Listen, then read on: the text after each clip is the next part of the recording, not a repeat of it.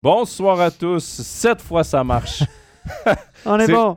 c'est bon. On, on a eu, euh, désolé du retard, on est 15 minutes euh, en retard sur le début de notre émission, mais on a eu des petits soucis techniques euh, au premier essai. C'est dommage parce que moi, Steph, c'était mon meilleur début de show. Ouais, c'est ça. On saison. pourra pas arriver. On n'arrive jamais à faire deux fois la même chose. Écoute, on a tellement dit de belles choses, de, Tout- de rumeurs, on, on- des, des, On a lancé des plein, inédits. plein de scoops et Vous avez tout. tout mais- manqué. Mais c'est ça. Mais on peut, on peut plus les dire. Maintenant, notre chef est passé. Il dit Hey, les gars, vous répétez pas ça. Heureusement, on n'était pas là. Quelqu'un nous a coupé le sifflet. Bon, euh, je vous remercie tout d'abord d'être là avec nous euh, en ce jeudi 24 novembre pour le quatrième épisode d'Overtime NHL. Euh, et ce que je vous disais euh, la première fois, c'est que j'étais content de voir Stéphane parce qu'on s'était toujours pas revu depuis euh, notre euh, retour de vacances. Les deux, on a profité de la pause nationale pour aller faire un petit tour en Amérique du Nord. Et les deux, Stéphane, on a vu des matchs de NHL. D'ailleurs, on Ouais. va vous en parler parce Ouais, qu'on a ouais. vu des choses intéressantes. Ouais, moi, ça faisait longtemps. Et ça faisait, je pense, presque 10 ans que j'avais pas vu un match de NHL. Euh, En live. En, en- en live, évidemment. ouais, en live. Parce que, oui, évidemment, je suis allé à Tampa, puis je suis allé quelques jours en Floride. Je suis allé au Québec, puis quelques jours en Floride. Et euh, je suis allé voir un match à Tampa contre les Oilers d'Edmonton. Puis le lendemain, j'ai vu les, Pop- les Panthers euh, à Sunrise, les Panthers contre la Caroline. Dans l'ouragan, on était juste en dessous de l'ouragan. Il faisait pas très beau. Mais euh, c'est assez intéressant. J'ai beaucoup aimé. euh, les Panthers, ça n'a pas beaucoup changé. Il y a 5-6 000 personnes. Il y a plus de personnes au rempart à Québec qu'aux Panthers en Floride. Euh, c'est pas, c'est Et- pas, c'est une ambiance un peu particulière. Puis on gèle dans la patinoire en plus. C'est incroyable, sérieusement. pour ça que. Ah, mais sérieux. La pauvre placière avait, une une une- un bonnet sur la tête avec des gants, là, la pauvre madame. Mais à Tampa, l'expérience à Tampa est, est particulière. C'était presque plein. Euh, j'ai adoré ce que j'ai vu de Mike David. Wow, il est, il est aussi fascinant à regarder. C'est un style différent, mais il est aussi fascinant à regarder que Gretzky l'était à l'époque. Ben, on va en reparler, Stéphane. Tu nous mets l'eau à la bouche de, de ces histoires. Moi, je suis allé voir le Canadien pendant que j'étais à Montréal. Donc, on aura des, des expériences différentes à vous proposer. Euh, mais tout d'abord, je voulais euh, vous rappeler euh, que euh, l'épisode de ce soir sera diffusé sur, euh, en rediffusion euh, sur YouTube, Apple Podcasts, Spotify, SoundCloud, toutes nos plateformes habituelles. donc, à retrouver dès ce soir ou demain, selon la plateforme. Steph, on en a l'habitude, on va parler tout d'abord joueur suisse. Et qui dit joueur suisse dit Nico Ischier, Jonas Sigenthaler et Akira Schmid parce que les trois font partie des Devils du New Jersey. Et les Devils du New Jersey ont été au cœur d'une des belles séquences de la saison et d'une des belles séquences de leur histoire. Elle a pris fin hier avec une défaite contre les Maple Leafs de Toronto. Mais les Devils du New Jersey ont signé 13 victoires consécutives. C'était leur plus haut total de victoires consécutives dans leur histoire et c'était arrivé en playoff, euh, cette, euh, cette séquence de 13 victoires auparavant pour euh, les Devils du New Jersey. Mais là, en saison régulière, donc c'est la plus longue de l'histoire de l'équipe. Et Ishii a été l'un des rouages de cette équipe. Sigenthaler, au plus et moins pour ce que ça vaut, est deuxième dans la ligue. Akira Schmidt, j'ai eu la chance de le, commenter euh, la semaine dernière. Il était devant la cage contre les sénateurs d'Ottawa. Une grosse attaque, les sénateurs d'Ottawa. Il faut le rappeler, même s'ils ont une mauvaise saison. Il a été solide. Euh, j'ai beaucoup aimé ce que j'ai vu d'Akira Schmidt d'ailleurs. Un gros gardien, calme, bon déplacement, euh, vif. Euh, et on a eu des questions euh, bon, de certains spectateurs d'Overtime NHL qui nous suivent, entre autres en rediffusé et en live. Et ils voulaient qu'on parle des Devils New Jersey, de cette reconstruction euh, qui a eu du succès du côté du New Jersey avec la saison qu'on voit euh, cette année, du modèle qu'ils ont eu et aussi de parler de l'incroyable saison de Deschier, Schmid et Sigenthaler. Ben, ils vont bien, c'est ce que je peux te dire. Euh, ben, Nico Ishii connaît la meilleure saison, sa, me- sa meilleure saison en carrière. C'est un des leaders, c'est le capitaine de cette équipe-là. Euh, et quel âge il a déjà, Ishii, rappelle-moi? 23, 23, Je 24? n'avais pas dit que 23-24, c'était un âge où comment, les joueurs commençaient à sortir de leur coquille. Lui, il est arrivé à NHL très tôt, hein, 18 ans. Il a quand même commencé un jeune qui a beaucoup d'expérience. Euh, mais les, euh, ça, c'est comme ça. Quand tu arrives à 23, 24, 25, si tu n'es pas un Connor McDavid, un Austin Matthews, un, un vraiment un talent générationnel, entre guillemets, là, parce que talent générationnel, il y en a peu, un, un- un hors norme quelque- sur une autre planète.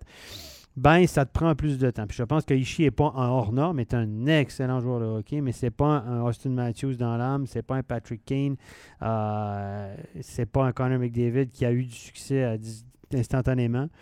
Et il arrive dans les années où là, il va être là, il va mériter l'argent, je dirais, le, contrat qu'il a signé.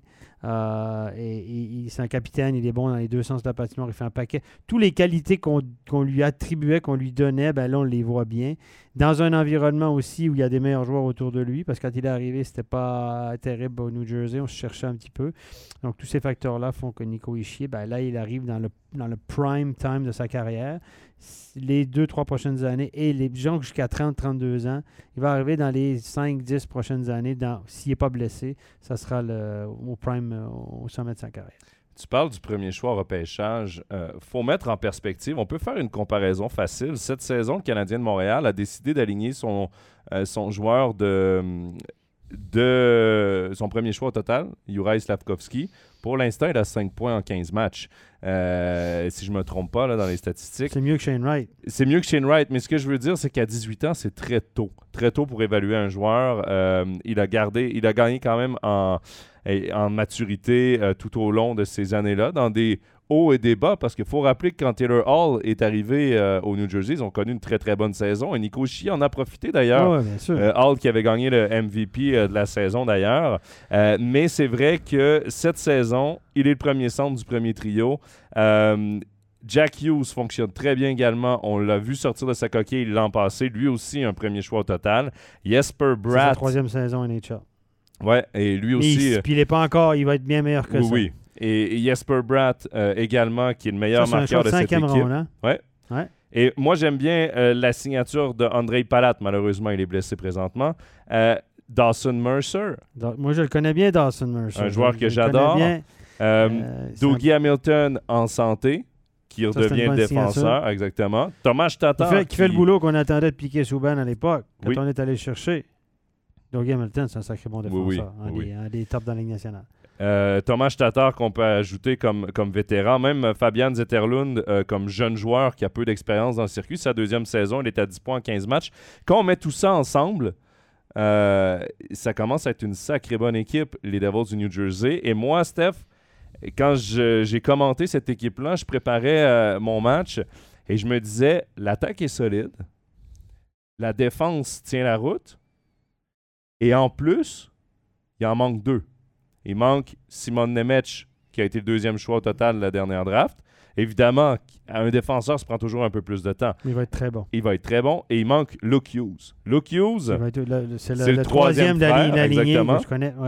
Défenseur. Et lui, euh, à 19 ans, a dominé la NCA à 18 ans plutôt à dominer la NCA, ce qui est surprenant pour un défenseur habituellement, c'est beaucoup plus tard la NCA. Il faut rappeler mhm. que c'est jusqu'à 24 ans, là, tu joues contre des hommes.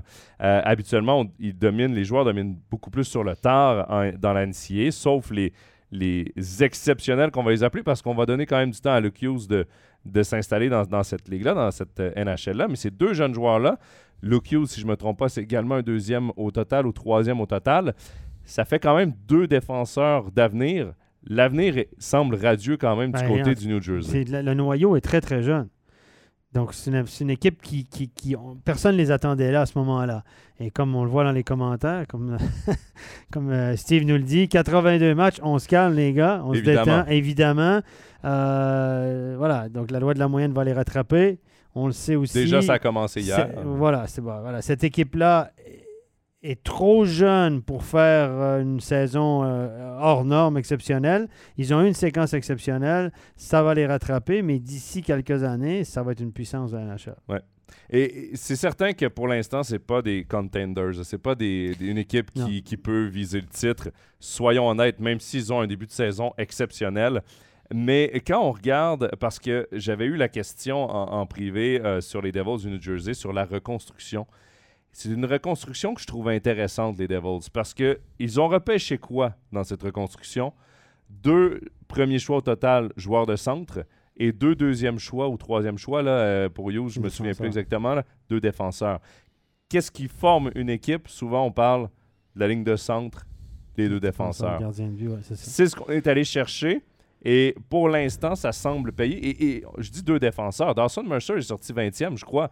19. 19 comme joueur de centre. C'est trois joueurs de centre il est qui top Lui, c'est un two-way player. Moi, je pense qu'il va être aussi bon qu'Ishier, sous mon avis. Là. Euh, même plus fatigant qu'Ishier, peut-être plus efficace à récupération de rondelles qu'Ishier, etc. Mais c'est le joueur très intelligent. C'est une, comme on dit au, Québec, c'est une tâche à merde. Il, est embêtant sur la glace. Il, voit le jeu aller. Il a un sens d'anticipation incroyable. Bonne vision du jeu. Euh, bonne attitude. Euh, Dawson Mercer sera un pilier de cette équipe-là à l'avenir, ça c'est certain. Akira Schmid également, euh, on, devrait être patient dans son cas, mais clairement, pour l'instant, il est le troisième gardien de cette équipe, premier dans la AHL.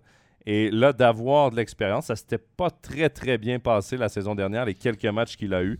Mais on voit déjà une nette amélioration dans son jeu. Évidemment, quand on équipe gang, c'est plus facile aussi d'avoir des belles statistiques. Mais euh, dans son non-verbal également, moi, comme comme commentateur, je l'ai regardé beaucoup dans ce match contre Ottawa. Il faut rappeler qu'Ottawa, c'est une grosse attaque. Mhm. Il était calme, défiait les lancers, était en confiance. 22 euh, ans, je crois, 21, 22 ans à Kira Schmid. 99, je crois, oui. Donc, euh, peut-être un 23. Euh, quoi qu'il en soit, un gardien, habituellement, c'est plus vers 24, 25, 26 qu'il commence à s'établir comme, comme gardien dans la Ligue nationale de hockey.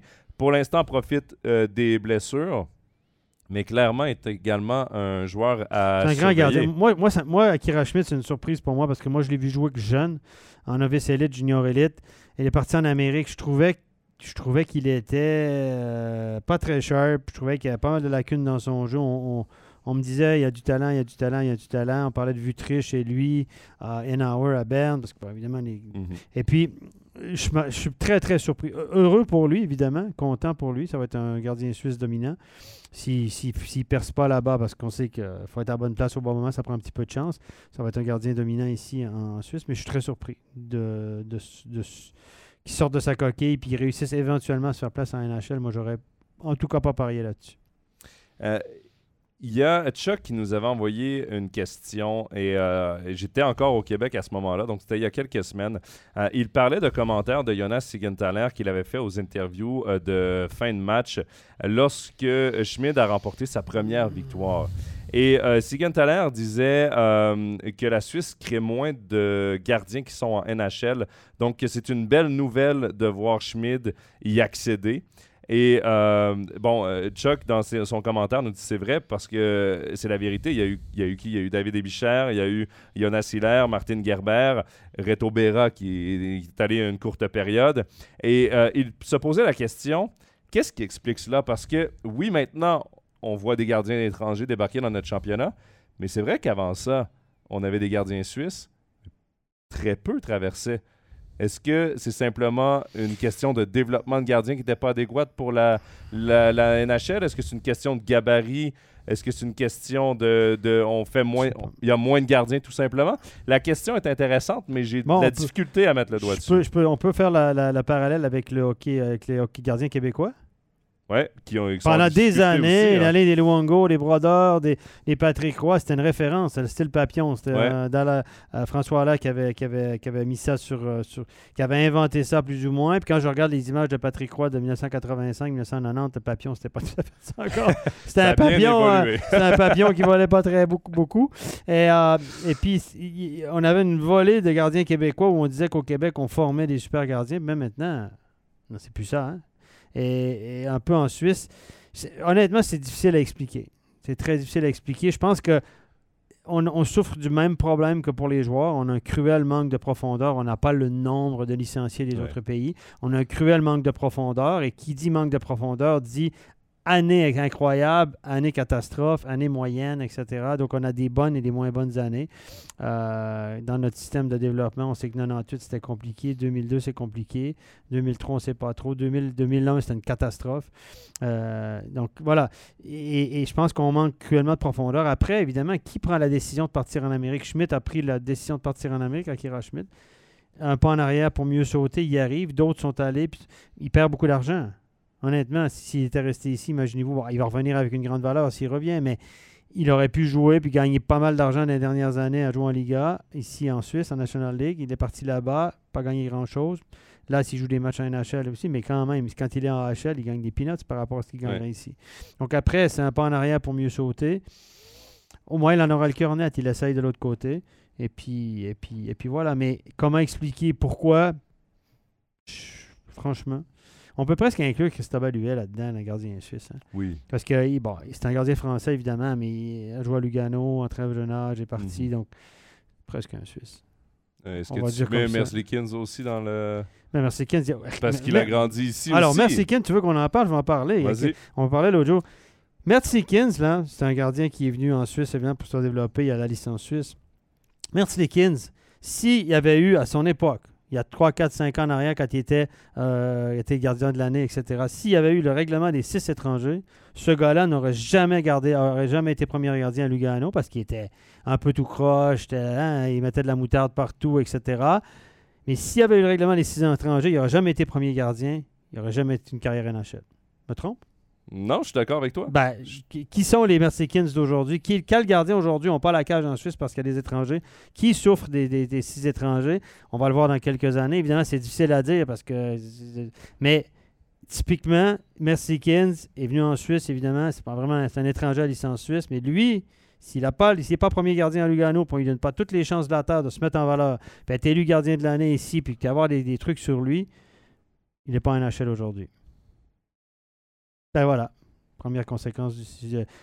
Peut-être des, conséquences du système qu'on va avoir d'ici quelques années, où des jeunes gardiens suisses n'auront pas la chance, comme des jeunes joueurs de centre ou des jeunes défenseurs suisses qui n'auront pas la chance, puis de se faire valoir pour repartir de l'autre côté, parce qu'ils n'auront pas le même rôle. Si Pius Souter était revenu, quand il est revenu de l'Amérique du Nord pour jouer aux Zurich Lions, puis il jouait sur les deux premiers blocs, en Amérique du Nord, il était bon, c'est un point par match, en OHL, par pêché, pas un gros gabarit.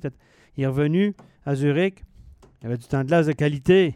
Il jouait avec des étrangers. Aujourd'hui, il jouerait sur quel bloc, Pio Souter, en venant à Zurich? Troisième, quatrième bloc. Est-ce qu'il serait retourné à NHL? Pas sûr. C'est très intéressant. Euh, il y a Benji qui dit euh, Ludovic Weber souffre à, ben, Zurich. Moi, tu, parles de Merzlikins. Moi, le parallèle que je ferais, et là, je ne veux pas comparer les deux gardiens, mais Van Pottelberg, drafté par Détroit, euh, est ici pour se développer obtient un poste de numéro 1 à Bienne. Là, est blessé, mais Bienne a quand même signé un gardien étranger. Est-ce qu'il l'aurait signé s'il n'avait pas été blessé? La question, elle est là. Mais quoi qu'il en soit, quand il va revenir dans l'alignement... Ouais, c'est quoi son rôle? Est-ce que tu le remets premier? Parce que s'il est premier et qu'il fait mieux que Sateri, la NHL, Sateri était en NHL la saison dernière. Est-ce que les Red Wings vont vouloir le signer parce que finalement, il est meilleur que l'autre? Puis comment... Ah ouais, ben c'est ça. Donc, oui, le, rôle. Et euh, puis dire que des clubs qui militent, Joe, pour avoir 10 étrangers. 10, ça a été discuté. Un président de club qui m'a dit ben, c'est un sujet sur la table. Il y a des clubs, grands clubs de ce pays, qui militent pour avoir 10 étrangers.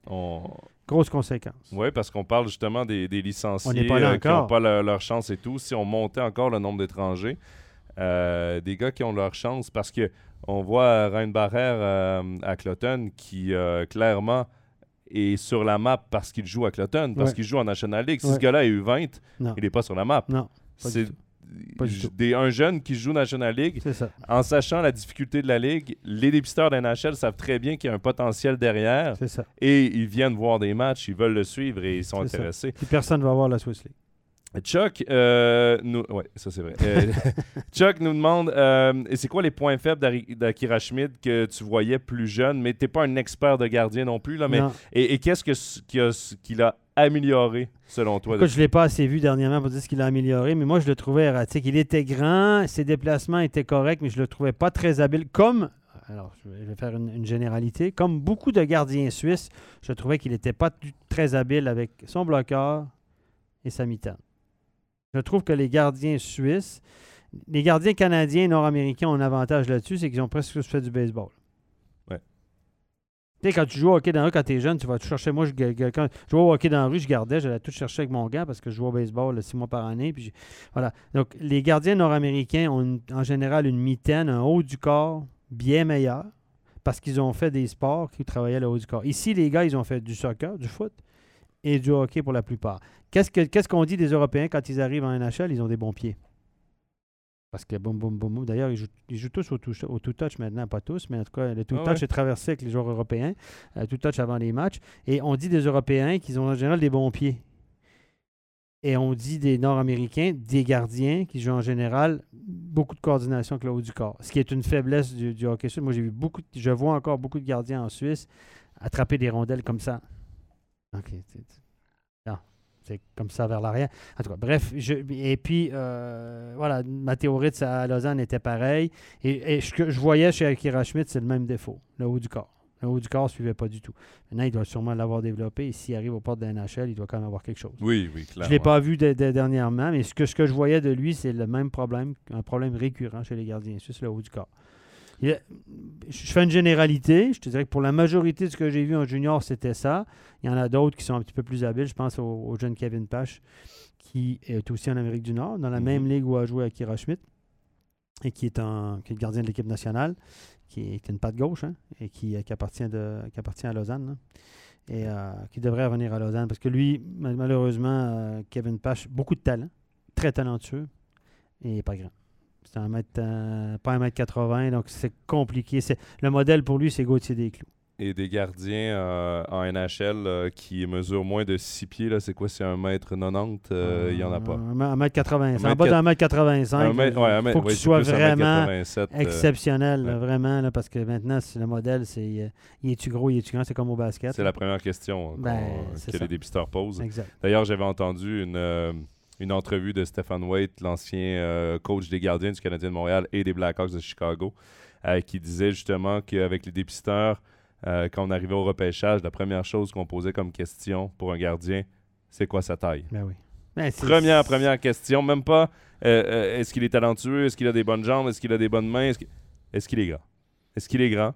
Si oui, on travaillera après. On préfère avoir un grand gardien et le développer qu'avoir un bon petit gardien. Ben, c'est ça, un bon petit gardien. c'est- trop compliqué. Les joueurs sont tellement précis. Si tu mesures en, en bas d'un mètre 85, là, puis en bas d'un mètre 80, comme, comme un peu des clous, des clous doivent être à peu près à ça, un mètre 80. Là, je, des clous, euh, le petit page est grand comme moi, c'est un 78, 79 peut-être. Il a grandi un peu, mais il est hyper talentueux, très bon dehors de avec sa canne, très bon avec le haut de son corps. Mais j'y souhaite bien. Je sais pas Oui. que ça arrivera pas, mais ça va être compliqué. Ça, Par ça. contre, en, en Europe, éventuellement, mais c'est un autre qui pourrait souffrir aussi des gardiens étrangers. Ouais. Parce qu'à Lausanne, on parle d'un gardien étranger. C'est pas le sujet d'aujourd'hui. c'est pas le On sujet en parlera la semaine prochaine dans bon, bon, bon. Overtime. Ouais. Euh, quoi qu'il en soit, pour terminer la boucle sur euh, les Devils du New Jersey, vraiment une équipe à avoir joué. Moi, c'est la première fois que je trouve les matchs des Devils intéressants. Ils, ils sont pas dans un système défensif en, endormant. Non. Euh, ils ont de la créativité offensive. Euh, c'est une belle équipe à avoir joué. 16 victoires, 4 défaites euh, comme, en 20 euh, matchs cette saison. C'est un système, c'est un- un système attractif, très nord-américain. Il n'y a pas beaucoup d'équipes en NHL qui, se- qui jouent hyper défensif. Non, On mais joue une été- défensive de zone. En même temps, ça a été longtemps parce que tu avais le meilleur gardien de la ligue en Martin Brodeur. Le jeu, le style Ouais, de jeu on- tournait on autour de Martin Brodeur. On les a accusés beaucoup de jouer un peu de l'anti-jeu à une certaine époque. Et, La trappe, on jouait la trappe, Oui, Jacques et, Lemaire. et ensuite, quand Brodeur est parti, Ouais. ça a été la reconstruction et ça a été long. C'était pas une équipe qui était très excitante à avoir joué. Un mardi soir à- au New Jersey, Il n'y a pas grand monde en il a- plus au New il Jersey. n'y a pas grand monde. Dans un sur- ghetto, là, dans un quartier pas Non. terrible en plus. C'est pas. euh, faut pas se promener là le soir à New Jersey. hein. Les joueurs qui, je connais un joueur qui est allé au camp d'entraînement au New Jersey, puis un soir, sa copine était venue au camp d'entraînement, puis il est allé faire un tour le soir, manger dans un resto, puis le lendemain, les gars, ils ont dit on va plus jamais là. San Jose, semble-t-il également, le ACP Center, qui n'est pas dans un quartier euh, recommandable. Non, de non, San Jose non, plus. euh, Paraît-il. Paraît-il. donc voilà. Euh. Steph, je regarde le classement, je l'ai devant moi. euh, pour terminer sur les joueurs suisses, Euh, la date en ce moment, 24 novembre, l'action de grâce américaine qui Oui, approche. Ben oui, c'est vendredi. Le quart de la saison en NHL Demain. qui approche Ouais, également. Euh, et souvent, les, on remarque dans le classement que photo. les joueurs, les, les- les joueurs, les équipes qui ne sont pas dans le portrait des playoffs ou qui sont rapidement loin du portrait des playoffs euh, ne font pas les playoffs. Quand ils sont à l'action de grâce, habituellement, ils ne sont pas capables de revenir. C'est très, très rare. En Suisse, c'est la même chose. Ils disent toujours qu'à Noël, prendre une photo à Noël en décembre, puis on se trompe pas beaucoup. Sauf que là, je regarde le classement. Euh, bon, évidemment, Arizona, on pouvait s'attendre à ce qu'il ne soit pas avec euh, Yanis Moser. Euh, San Jose, ça va très mal Même si Timo Meyer s'est réveillé, va bien. Même chose pour Moser, connaît un, un bon début de saison. Beaucoup de temps de glace. Beaucoup de temps de glace. Il joue 23-24 Ouais. minutes par match. Tu utilisé comme un top, top 4. En même temps, il a le meilleur entraîneur pour le développer, Oui. André Tourigny. Ils n'ont euh, pas d'équipe en plus. Ils n'ont pas d'équipe, donc euh, tant mieux. Chuck demande est-ce que Timo Meyer pourrait changer euh, d'adresse? Ils l'ont signé pour 4. il reste 3 ans de contrat cette année plus 2. Il lui reste ou il est. euh, Ben, il avait signé pour, il avait renouvelé pour 4. Donc il a été, je pense qu'il a la deuxième année d'un contrat de 4. Moi, je pense pas que si tu veux reconstruire. Il est quand même jeune, Timo Meyer. C'est en quelle année C'est 90. euh, 96 26 ans. C'est un noyau, c'est un gars. Non, c'est la dernière année de son contrat, Timo Meyer. Mais je crois qu'il est agent libre avec compensation cette Il a année. déjà fini son contrat de 4 ans, 24 millions. Ça va vite, euh, Steph, ça va. Aïe, aïe, aïe, on vieillit. mais, 26 euh, ans, Timo Meyer. Ouais, bon, moi, je pense que. Oui, ou- T'es obligé de, le- de que tu est-ce avec que lui. ouais, mais tu peux pas être vendeur avec tout le monde non plus là parce que sinon tu recommences. Ben là, il parle de- d'essayer d'échanger Eric Carlson. Henry Carlson connaît toute une saison? Ouais, mais c'est justement, il faut. Il, il gagne Pourquoi 11,5 ses millions par année? mieux, je trouve c'est les cheveux. C'était pas aérodynamique. hey, à part ça, non, mais je suis chaud du coq à j'aime bien. Et tu sais qu'il y a un règlement avec les Islanders de New York Mhm. avec Lou Lamoriello? pas de barbe, pas de cheveux longs. Pas de barbe, pas de cheveux longs. Moi j'aime ça. Euh, Hey, à l'ancienne. Ben, à l'ancienne. Ben, merci pour l'ancienne. Non, mais, Mais, euh, non, mais non, moi, je- moi, quand je vois le, le Suédois qui joue à, avec les Rangers de New York, là, Euh, Zibanejad. j'ai de la peine. Euh, Les Yankees de New York, même chose. Au baseball, tu vois des rastas, etc. Chacun son style. Je juge pas les styles. Sauf que je trouve que ça fait. Ça fait euh, je trouve que les, les cheveux dans le milieu du dos, la grosse barbe à la Joe Thornton, moi j'ai beaucoup de peine avec ça. Mais ça fait. C'est une image. C'est comme quand tu travailles dans une banque où les gens qui travaillent ils ont des costumes particuliers, il y a des codes vestimentaires, il y a des tenues, il y a, des, il y a plein de boulot dans la vie où on te dit pas de barbe, t'as une barbe toi. Mais euh, ici à Marie Sport, il y a Ça beaucoup de barbe. Moi je suis le seul, moi je la une petite, je, je la, je la coupe régulièrement. Parce que ça me vieillit, elle est toute grise. Mais euh, moi je, je- je- je- je- à l'ancienne, j'aime bien ton terme à l'ancienne, mais moi je, je déteste Ben, pas ça. Tu vois, euh, parce qu'on parle des Sharks de San Jose en plus, quand il y avait Brent Burns et Joe Thornton avec leur grosse barbe, c'était dans les gradins, tout le monde avait le- la barbe. Ah, euh, ouais. C'était un peu l'image On s'arrachait des dents pour ressembler à. Mais euh, bref, euh, oui, c'est vrai qu'il y a ce.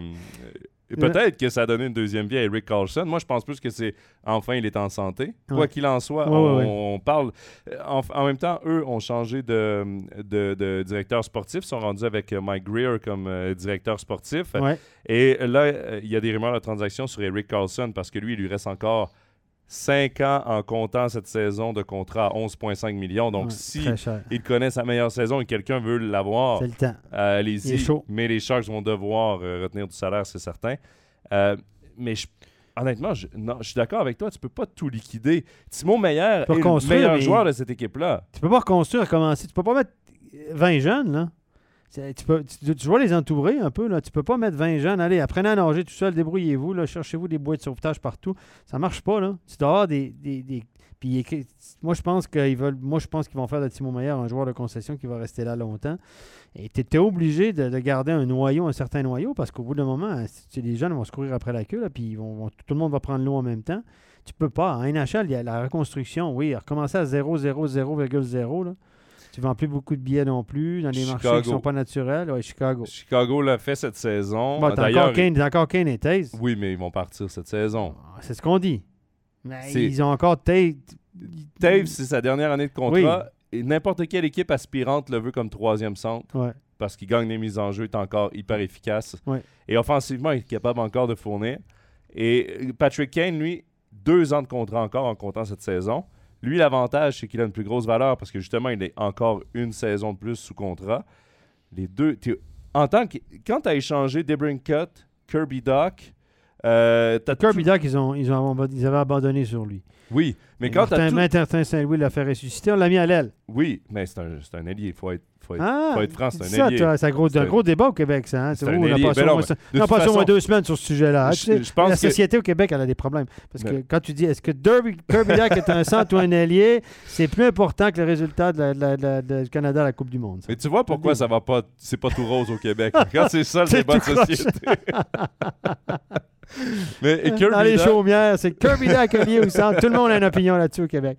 Incroyable. Kirby Doc, euh, Alex Debrincat, tu débarrasses de joueurs comme ça Ouais. alors que tu commences une reconstruction. Les deux joueurs ont 21 et Ouais, ça fait 20, pipi. euh, 24 ans. Euh, Debrincat, 24, 25, 26, quelque chose comme ça. Euh, tu te dis que euh, c'est sûr et Ah, certain que t'es obligé. Ouais, t'es obligé d'échanger Kane et Taves parce Ouais. que là, tu échanges même tes jeunes joueurs dans une reconstruction. Ouais. Donc, échange tes vétérans qui ont de la valeur. Ta, ta reconstruction va prendre du sens. S'ils les gardent, ça, pourquoi tu t'es débarrassé des jeunes? Mais c'est bon, on voit le Chuck qui nous dit, euh, Chuck Morris qui nous dit Kourachev sur le. Ouais. Ça, c'est bon pour lui. Euh, euh, Pius Suter euh, s'est bâti une carrière en NHL en allant à Chicago dans une année de misère où il n'y avait pas beaucoup de joueurs. Parce que Pius Suter à Détroit, c'est un petit peu plus compliqué. Ouais. Hein? Il joue Oui, beaucoup moins de temps de glace. moins. Sa production a diminué. Mais c'est, c'est- et c'est la preuve. Souter a profité du manque de profondeur et de la blessure à Jonathan Taves à Chicago. Kourachev profite de la reconstruction et du manque de profondeur à Chicago. Et c'est tant mieux parce qu'un gars comme Kourachev a besoin de temps en powerplay, a besoin de temps de qualité sur des trios offensifs Ouais. pour faire sa place dans la NHL et faire ce- la seule chose qu'il est capable de faire, produire offensivement. C'est- tu Mais il n'y a jamais pas. eu. Kourachev, euh, petite parenthèse, si tu regardes ses statistiques, même dans le junior, un, point, un point par match le junior, le junior Oui. du Québec. Puis même euh, limite, là. C'est, pas, il n'a pas affolé les compteurs dans le junior. Là. Il avait une 60, très bonne 65 points. réputation quand il est arrivé. On le voyait comme... euh, ouais, ouais, ouais, mais- mais c'est vrai l'a toujours que- vu très gros. Ouais. Euh, même ici en Suisse, il est parti là-bas, mais c'est pas un gars qui affole les compteurs. Mais même quand il est revenu durant le lockout, il a joué à Lugano, pour en avoir parlé avec Serge Pelletier. Pas marqué un seul but en pas mal de matchs, passeur, mais assez effacé quand même. Je veux rien y enlever là, hein? ok, Mais c'est pas un gars qui. Tant mieux s'il fait sa place, mais c'est pas un joueur qui est un joueur offensif euh, incroyable, on va dire. Mais euh, donc, tout ça, cette grande parenthèse pour dire que Chicago éliminé, Arizona éliminé, San Jose éliminé, si on suit cette logique de, euh, de l'action de grâce. Et moi, ma grosse question, c'est Nashville. Parce que Nashville joue pour 500, c'est 9 victoires, 9 défaites, 2 défaites en prolongation. Donc, même, il joue pour 500 pile, pile, pile. Là, c'est 20 points sur 40. Ils ne sont pas du tableau des playoffs, mais ne sont qu'à 3 points Ils vont être borderline troisième rang. Mais comme l'année passée. Mais est-ce que ça te surprend que cette équipe-là soit là ou si c'est un peu un retour de la loi de la moyenne? En l'année passée, il y a tout, il y a- tout, est, tout était aligné pour eux. Comme, comme on a déjà parlé, beaucoup de joueurs ont connu des saisons, euh, des saisons exceptionnelles. C'est un ensemble de choses qui fait que. Voilà. Mais là, peut-être que tout le monde revient un peu euh, à la normale, on va dire. Mais euh, en NHL, on est quoi? On est on a 20 matchs de jouer, on est au quart de la saison. Reste un bon bout encore. Hein? Il reste Ouais. 60, soixantaine de matchs à peu près à tout le monde. Des choses qui peuvent changer, mais moi, je suis pas surpris, non, parce que je trouve pas que, que, que Nashville est une équipe, une bonne équipe. mais C'est pas une équipe au top niveau. Non, puis on parle vu beaucoup de son en- gardien, on parle beaucoup du gardien. Puis dans la meilleure saison de pas mal tout le monde, on a vu à quel point ils accusaient un retard énorme contre l'Avalanche du Colorado. Euh, Pas dans la même catégorie. Box, c'était- c'est pas dans la même catégorie l'année passée. Donc, euh, heureusement, Niederreiter va bien, 9 buts en 20 matchs, Ouais. parce que c'est un buteur et on l'a engagé pour ça. Euh, Romagnosi, après un lent début de saison, Sur- reprend. Sur place un peu. ouais. sur place, 16 points en 20 matchs. Euh, on parlait de Simon Meyer également qui a eu beaucoup de difficultés en début de saison. Tour du chapeau hier, coup de chapeau, 3 buts euh, dans une défaite contre euh, Seattle, mais 21 points en 22 matchs. Fiala, ça va bien à LA. lui, écoute, le, Lui, dans le- les- dans- il est dans son prime. C'est un 98 aussi, c'est un gars de 24 ans. Il arrive dans ses meilleures années. dans une équipe 24, c'est ça? Ouais, qui 24. là vise les playoffs en plus. Ouais, c'est Euh, et on Ou a c'est eu 96 peut-être. Peut-être qu'il est un peu plus vieux que ça, Fiala.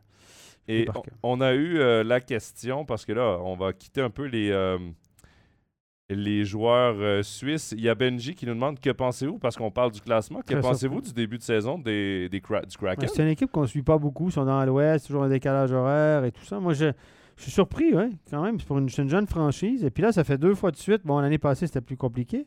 Vegas avait été bon de sa première année, mais c'est deux nouvelles équipes ben, qui profitent du repêchage de nouvelles structures pour se faire une équipe euh, compétitive rapidement. On, sait qu'ils sont proches du Canada aussi, hein, donc euh, c'est une, une culture de hockey peut-être probablement plus naturelle que dans le sud des États-Unis. Euh, Il y a des équipes juniors, la Ligue junior canadienne, qui jouent dans ce Mhm. coin-là. Euh, belle patinoire, je pense que bien dirigée.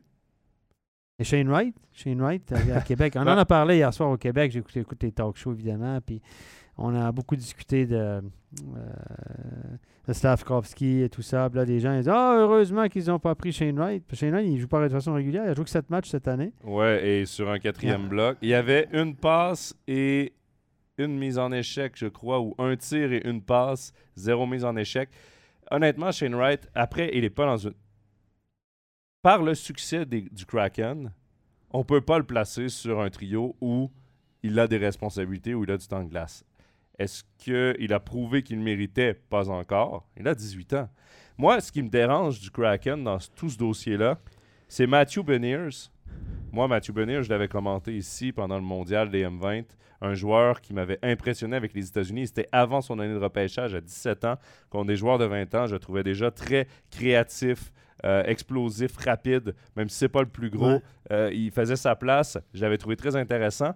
À 18 ans, commence pas la saison. Premier choix de l'histoire du Kraken, commence pas la saison à Seattle et est revenu après son année NCAA pour quelques matchs en fin de saison. Est-ce que ça a été sa décision? Est-ce que ça a été celle du club? Je pense que ça a été une décision un peu commune.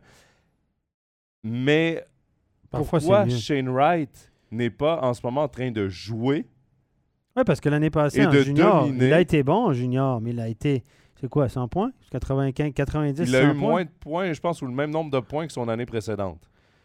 Donc voilà, après les points, ça dépend à quelle équipe tu joues, etc. Mais voilà, mais quand même, Shane Wright n'a pas affolé les compteurs tant que ça dans le junior. On s'entend non plus. Tu vois, Ouais, c'est c'est aussi. Je vais te le dire, je vais aller voir, euh, Steph, euh, les points exacts de Shane Wright la saison dernière. 94 points en 63 matchs. Et à sa saison recrue à 15 ans, parce qu'il a eu le statut d'exceptionnel, donc Ouais. au lieu de commencer dans le junior à 16 ans, il a commencé à 15 ans. Il avait eu 66 points en 58 matchs. Ça, c'est excellent à 15 ans. À s'entend. 15 ans, c'est excellent. Mais après, le problème, moi, que je vois avec Shane Wright, il n'a pas joué l'année du COVID. Parce que la OHL n'a jamais Ouais. joué. Ouais. Et il n'a pas traversé en Europe. Il a joué nulle part.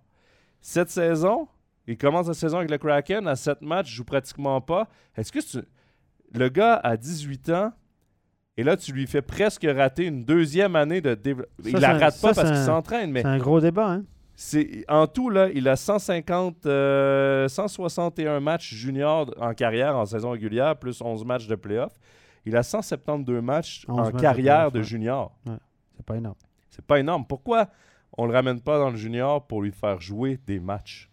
Moi, c'est ça ma plus grosse question. C'est le seul bémol que j'ai avec peut pas aller en. HL, il faut l'expliquer Il aux peut gens. pas aller en HL, Non. sauf pour fin de conditionnement. D'ailleurs, il y est en ce moment ouais. parce que ça faisait un X nombre de matchs qu'il n'avait pas joué. Ils peuvent le renvoyer en Pour AHL pour deux semaines, fin de conditionnement. Mais il ne peut pas passer la saison là.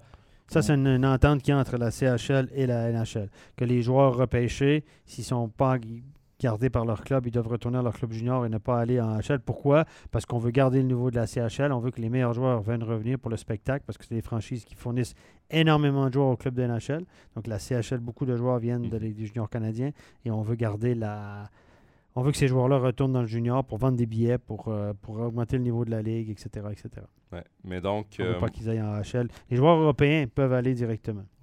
mais c- c- moi, c'est ça. C'est la seule chose qui me frappe chez le Kraken et ce que je comprends pas parce qu'on parle énormément de développement, que la NHL n'est pas une ligue de développement, c'est une ligue de performance. Je suis parfaitement d'accord avec tout ça.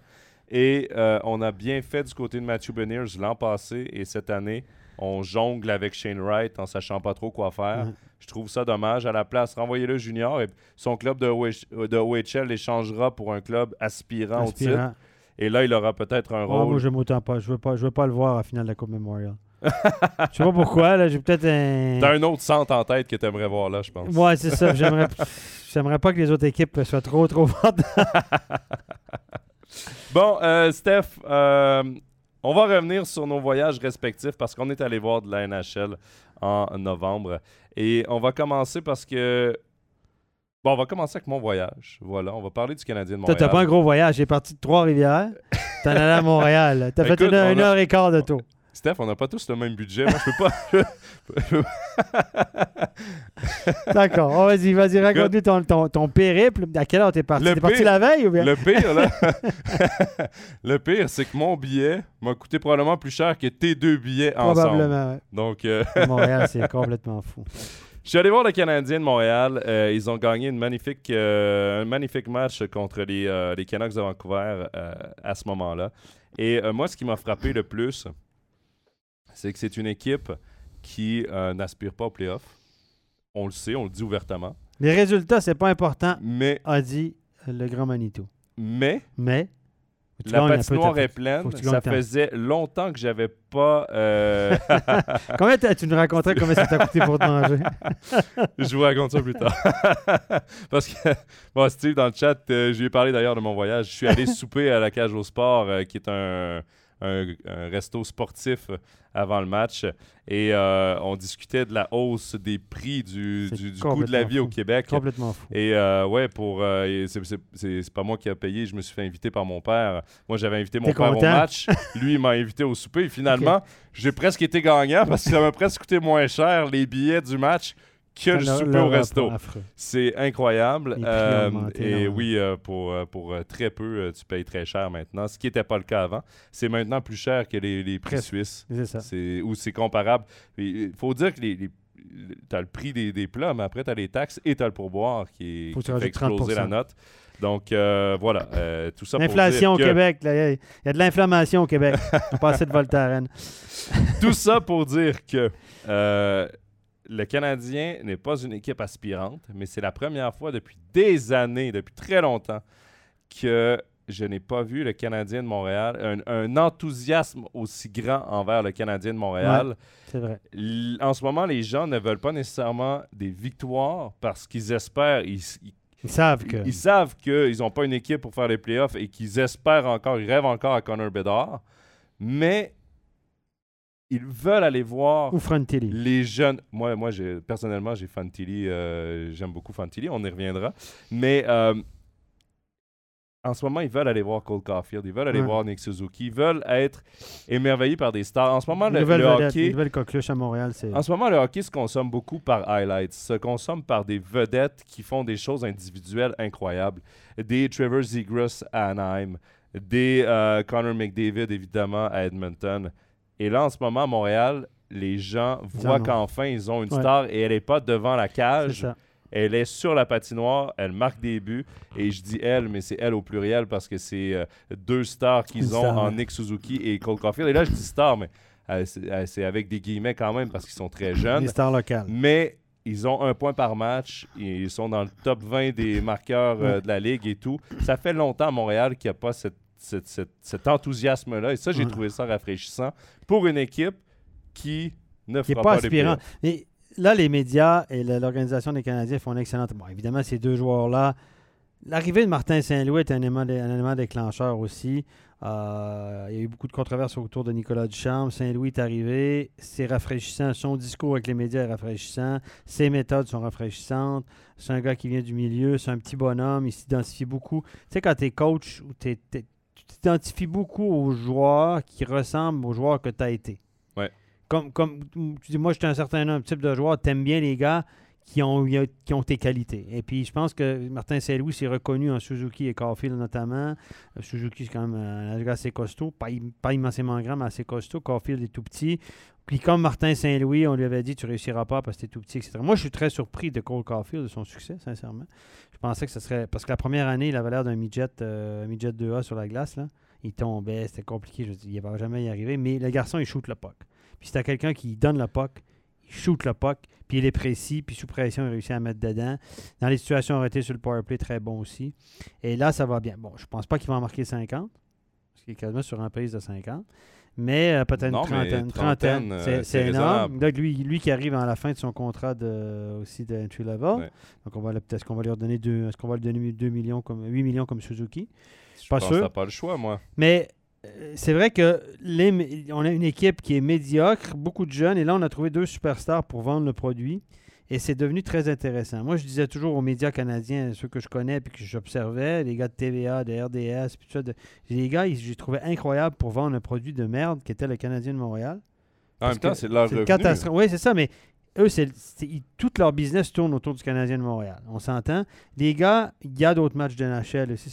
Mais eux, ils vendaient. C'est comme si nous, on était la chaîne qui donnait tous les, tous les matchs de, de Fribourg-Gotteron ou de Lausanne Hockey Club ou de HCBN. Ben, il faudrait vous trouver un moyen de vous vendre du rêve autour de cette équipe-là. Puis Montréal, c'est une équipe qui était quand- complètement perdue, qui allait nulle part avec sa complète reconstruction. Puis on a réussi, on réussissait à vendre le produit. Puis là, on a trouvé deux grandes vedettes qu'on va nous vendre à tous les coins de rue. Ouais. D'ailleurs, ils sont dans les spots de pub. euh, Ah, McDonald's euh, ah, avec euh, incroyable. Cole Donc, Caulfield. mais- et là, honnêtement, moi, il commençait à m'énerver un peu le Canadien de Montréal pour différentes raisons. Je disais, les médias, ils, font, ils sont incroyables pour réussir à nous vendre une histoire autour de cette équipe-là. Mais là, il y a vraiment quelque chose de rafraîchissant. Je dois dire que même moi, qui, était, qui est devenu un cas très mitigé avec les Canadiens de Montréal, c'est mon équipe d'enfance, mais j'étais très critique avec eux, ils commençaient à m'énerver sur plusieurs sujets, plusieurs façons. puis là, je te dirais que c'est rafraîchissant. Suzuki, il joue bien, il est malin, il est. Voilà. Là, là, ils ont un petit passage un petit peu plus difficile. Là, ils ont réussi à gagner. Ce qui est normal aussi. Ce qui est normal. Là, ils nous vendent Jacky. Jacky en défense, un gars pas repêché, il s'est battu. mach- Ça, ça j'ai un peu plus de peine avec ça. J'aime bien le gars, mais on nous vend un bagarreur. Là. Donc là, on fait revivre le rêve de. du- Ouais. du- Ça, c'est un peu old school, mais mm, en même temps, le gars, il a gagné deux, trois combats, et puis euh, tout le monde le connaît au Québec. Oh oui. Euh, c'est encore vendeur, hein? je, je trouve, euh, tu parlais de Cole Caulfield. Moi, je pense qu'il va avoir, si c'est pas le même contrat que Suzuki, ce sera pas loin de Suzuki pour la même durée. Parce que l'un, en ce- je pense que Suzuki tout seul va mieux que Caulfield tout seul, mais Ah je oui, pense oui, oui, qu'en ce Suzuki. moment, Suzuki est deux- la tête à penser. Oui. Je- je- les deux sont l'image du Canadien de Montréal pour Suzu- 7, 8, 10 ans. Suzuki est capitaine, d'ailleurs. Exactement. Euh, moi, au- dans le warm-up, dans le- la période d'échauffement, j'étais dans les rouges pour tout le match et j'étais dans Dans les rouges, c'est section du bas. section du bas. Pour Voilà. le Québécois, dans les rouges, c'est évident que c'est en bas. Merci pour la traduction. J'étais dans la section du bas, euh, dans la zone du Canadien. Et euh, durant l'échauffement, euh, tu parlais de- du lancer de Cole Caulfield. Euh, je, je le regardais travailler, l'agilité qu'il a, la vitesse, la vitesse de patin, la vitesse de shoot. Ah, est... Elle est incroyable. Ça sort. Et moi, Kaden Goulet m'a impressionné aussi. Le- la mobilité du défenseur. Ouais. Euh, il a 20 ans. C'est surprenant aussi, ça. C'est, Il est- il moi, est- je est me bon. dis, dans 4 ans, il va être un défenseur dominant. Il ne est- sera pas une Il superstar. est il être grand, un- il est grand, sec et tout. Euh, Lui, il a eu du succès aussi dans le junior, même offensivement. Moi, je l'ai vu jouer. Euh, il a joué avec mon fils Goulet et mon fils ont joué ensemble avec Team Canada pour la Gretzky Ouais. Linka Cup, euh, je ne sais plus quelle année, il y a 3-4 ans de ça. Euh, ben non, vous avez 3, ans. J'ai moins de 18 ans, donc voilà. Et puis, euh, je le regardais aller, puis je me disais, ouais, ouais, ouais. Ouais. Euh, gros grand bonhomme, j'ai dit, ça va nous faire un Al Gill, là. un poteau de téléphone qui bouge pas, mais Au contraire, hein. au contraire, je me dis là, il bouge. Euh, même que c'est drôle parce qu'au Québec, ils, ils en parlent, les spécialistes euh, comme Guy Boucher, ils disent c'est peut-être trop, trop vite. Il a joué, il a avalé des 22, 23, 24 minutes par match à, Ouais. à- à 20 ans. Donc, il est souvent opposé au meilleur bloc adverse. Donc là, la question qui se sont posées, parce qu'au Québec, évidemment, on fait les questions, des questions, des questions, on décortique tout, chaque présence, ce- ce- ce- tout, tout, tout. On s'est dit, est-ce que Kogoulet n'est pas trop utilisé, mis dans une situation où il va, aussi bon soit-il, aussi surprenant soit-il, s'il n'est pas en train de le, de le faire prendre trop l'eau, puis de le fatiguer, puis de lui donner 23-24 minutes tous les soirs, avec peu d'expérience, connaît pas la ligue, connaît pas les nouvelles patinoires, connaît pas les adversaires, ça fait beaucoup de choses en même temps. Ouais. Et euh, là, il y a le, recours de le retour de Matheson en défense, le gars du West qui Island de Montréal. enlever un peu de Puis temps. là, il, là, il a un peu de peine, le gars. Là. Il est moins, je sais pas combien, avec le premier match. Mais le fait que Matheson est revenu, ça fait descendre un peu Goulet dans la hiérarchie. Ça fait descendre tout le monde. C'est une Et, bonne chose. et ce qui peut être une bonne chose pour le jeune Goulet, Ouais. parce que trop de temps de là, c'est des fois pire que pas assez. Ben, euh, pour, Pour un jeune, comme, comme Goulet. pour, euh, pour imaginer un peu aux gens l'importance qu'il avait pour le Canadien, euh, il a été matché contre Sidney Crosby à 20 ans. Ah ouais, non, mais. Et il a fait un bon boulot. Il Il est, obligé de jouer contre les meilleurs joueurs adverses. C'est compliqué, Mais là. c'est là où il n'était pas dans la bonne chaise pour un gars de 20 ans. Mais il impressionne tout le monde. Benji dit c'est quand même un peu triste pour un Québécois d'avoir comme star de son équipe un Américain. Bon, tout d'abord, Suzuki canadien. Ouais. Caulfield est américain. ouais. Mais dans la nouvelle euh, Ligue nationale, je pense que les gens, surtout si on prend la Ouais, saison dernière. les- les 15 dernières années, la superstar était Carey Price. Les années d'avant, le capitaine, c'était Saku Koivu. Euh, la dernière fois qu'il y a eu... aussi qui a été. Il y a eu Kovalev aussi qui a, eu une, une- qui a été une star, qui a été une image du club. La dernière fois qu'on a vraiment eu des stars québécoises au Canadien de Montréal, c'était il y a très longtemps. Mais tu regardes la Ligue nationale, parce que beaucoup critiquent le Canadien de ne pas avoir assez de Québécois, mais tu regardes la Ligue nationale, il n'y a plus beaucoup de Québécois. Pourquoi tu parles de ça? Là? Ça, c'est un hors-sujet. On, puis on a un problème de son tout à coup. non, mais c'est vrai que... Parce que on reverra plus ce qu'on voyait avant d'avoir euh, 10 Québécois dans l'équipe du Canadien. Bon, à l'époque, il faut dire 12 qu'à l'é- dans l'équipe des Nordiques. à l'époque de Guy Lafleur, les, Ca- les- les Canadiens de Montréal avaient droit au premier choix. avaient- avaient- le, le- le premier joueur québécois appartenait aux Canadiens Mhm. de Montréal. Le meilleur québécois. Donc, les Canadiens avaient un avantage parce que euh, leur premier choix leur appartenait d'office. C'est pour ça qu'ils ont eu Guy Lafleur, etc. Maintenant, c'est plus comme ça. Ils sont comme les autres. Mais je pense qu'on peut plus réfléchir comme ça. Euh, Il y a eu Jonathan Drouin. Quand on a cherché Jonathan Drouin, on ce voulait, voulait. on lui a donné, il était mécontent à Tampa Bay, blablabla, il était repêché troisième overall à Tampa, ça marchait pas, machin. On le chercher. On a donné Sergachev, mon Dieu, quelle erreur, avec du recul, mais c'est facile à dire. On était tellement content d'avoir une star, Jonathan Drouin, qui, qui a, lui a dominé dans le junior. C'est Oh oui. big time. là. Big time. Il se promenait sur la glace avec McKinnon, tout ça. Et puis, on doit en faire la star. On lui a donné un contrat de, je pense, 33 millions pour 5 ans en arrivant, sans avoir joué un seul match, très jeune âge. Et puis, malheureusement, ça a fait patate, comme on dit. Euh, Jonathan Drouin qui a aussi des problèmes maintenant. là. Plus personne n'attend rien de Jonathan Drouin, le pauvre. Il a eu des problèmes un peu psychologiques, euh, anxiété, etc., etc. Je pense que le marché de Montréal, il lui a pas du tout, du tout, du tout Non. convenu, malheureusement. On n'est pas tous faits pour ça. Parce que Montréal, c'est compliqué. C'est un Québécois, là, puis euh, tout le monde sait ce que tu as fait, ce que tu as mangé, le match que tu as joué, d'où Non, mais c'est. Et je pense que Jonathan Drouin n'arrive pas à supporter ça. Mais, mais tout ça pour dire que dans le hockey d'aujourd'hui, faut pas, on ne peut pas réfléchir comme ça parce que sinon on va attendre longtemps. Non, mais, mais je trouve la discussion hyper intéressante parce que, bon, Benji parlait évidemment de, de Caulfield, il nous le rappelle là, pour, pour ce qui est de la star. La star, c'est euh, le coach, ouais, ce que, ce que- Mais c'est vrai ce que Steve dit. La star, c'est Oui. le coach à Montréal. Il est trois fois par lumière. jour devant les journalistes. Benji dit de, de mon point de vue en Europe, ça fait mal au cœur de voir ça. Mais Oui. on remet en perspective. Est-ce que la vedette à Lugano est un Tessinois? Est-ce que la vedette à Ambry est un Tessinois? Est-ce que la vedette à Genève est un Ben, Genevois? on, on est très que- sensible à ça quand même. Bon, on- oui, oui, Fadini, on l'a gardé pour ça. Fadini, il y a eu Oui. des crédits crédits. D'ailleurs, cette année, il joue sur le troisième bloc. Il n'a pas beaucoup de puck. Euh, une saison de misère, mais on est à. À Genève, est-ce que c'est des romans qui sont. euh, Bon, t'as Praplan qui marche bien, t'as Pouliot qui parle Ouais, français. c'est des romans, mais c'est pas des gars qui viennent de Genève. Euh, T'as des clous. T'as des clous. Des clous, mais après ça. euh, Lausanne. je cherche euh, Lausanne. non, il n'y en a pas beaucoup non plus. Non, non. Quand on remet en perspective, maintenant, tu Non, prends le meilleur joueur possible, celui ça. qui va te faire gagner. Euh, C'est. C'est difficile maintenant pour certains clubs d'aller chercher le gars de la place. Est-ce que le gars de la place veut aller jouer? Tu sais, à Fribourg, on s'en tire bien. À Fribourg, on est capable d'avoir des Fribourgeois qui sont les têtes d'affiche de Mais pas beaucoup. l'équipe, Ouais, on, a, on a Sprunger et, et Bottet, mais là, ça va- qui là connaît une saison difficile, mais reste qu'on a des gens Ouais, du. On n'en a pas sorti beaucoup Mais non il y plus. en a Par beaucoup contre, ça n'a pas partent. marché avec Ebichard, ça n'a pas marché avec partent, ça. On était, chez Berchi était parti parce que ça n'avait pas marché, il est revenu parce qu'il est revenu pour, pour le projet. Euh, non, mais Ouais. il y a le Ludo Weber est parti, ça n'a pas marché tout le temps. Là, Gaétan Jobin vient de l'envoyer en Swiss League au lieu de le garder, puis on n'a pas un effectif très profond. Mais Benji dit je compare ça plus avec des grosses écuries au foot. La différence avec le foot, c'est que tu peux acheter des joueurs. Tu peux. Comment je pourrais dire Les joueurs se monnaient. Alors qu'en NHL, les joueurs s'échangent. Pour, par exemple, le meilleur exemple, Jonathan Huberdeau est probablement la plus grosse vedette québécoise en ce moment dans la Ligue nationale. Il a été échangé contre Matthew Ketchuk avec un défenseur. Donc, le prix à payer était immense pour aller chercher un gars comme Jonathan Huberdeau. Est-ce que le Canadien avait un Matthew Ketchuk à donner pour Jonathan Huberdeau? Non. On ne peut pas critiquer le Canadien de ne pas avoir Jonathan Huberdeau. S'il avait été agent libre, est-ce que Kent Hughes aurait appelé Jonathan Huberdeau pour lui dire Est-ce que tu veux venir jouer chez nous? C'est sûr que oui. Je dois quand même mais il je- vient de signer à Je Calgary. dois quand même t'arrêter et te dire un truc. Les joueurs établis des grandes vedettes dans la Ligue nationale ont souvent des contrats qui sont construits de façon très spéciale et ils ont des clauses de non-échange où ils ont une liste de clubs auxquels Ils veulent pas être échangés. ne veulent pas être échangés. Et Montréal vers lesquels ils veulent pas être échangés.